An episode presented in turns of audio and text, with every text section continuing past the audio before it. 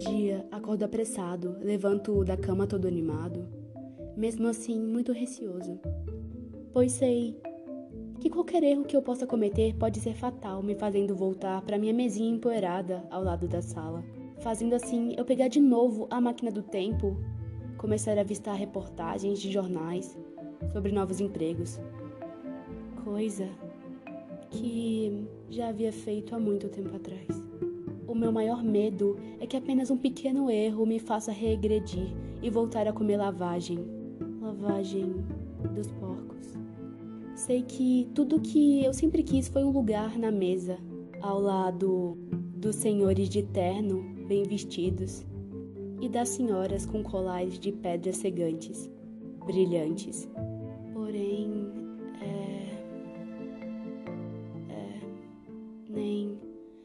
tudo na vida é dado de bandeja. Tudo que é requisitado precisa ser precisa ser caçado ou trilhado o próprio caminho. Pensando pelo meu lado, é, é muito diferente essa perspectiva para mim. Tudo é visto ao contrário. Quem leva, quem leva a bandeja sou eu. Nunca, nunca sou eu que senta com guardanapos belíssimos em cima de uma calça fina, à espera de um prato caro. E se isso já não bastasse, como como acompanhamento, bebidas borbulhantes e cheirosas. Sempre, sempre sou eu o mero servo que fica à mercê da vida me chutar.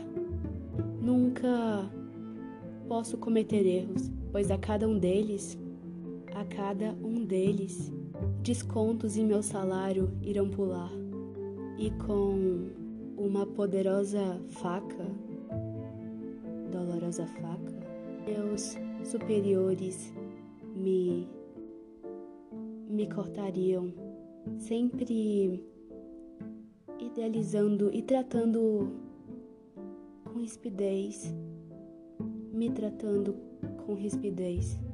Sou eu, o sempre dado como contrário do freguês. Contrário do freguês. Desculpe a frustração, porém, depois de anos fiquei cansado dessa situação.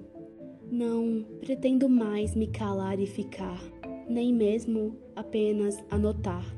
Quero viver e aproveitar, mesmo mesmo correndo o risco da rua vir a me encarar. Quero ter casaco de plumas, sapatos chiques e exuberantes.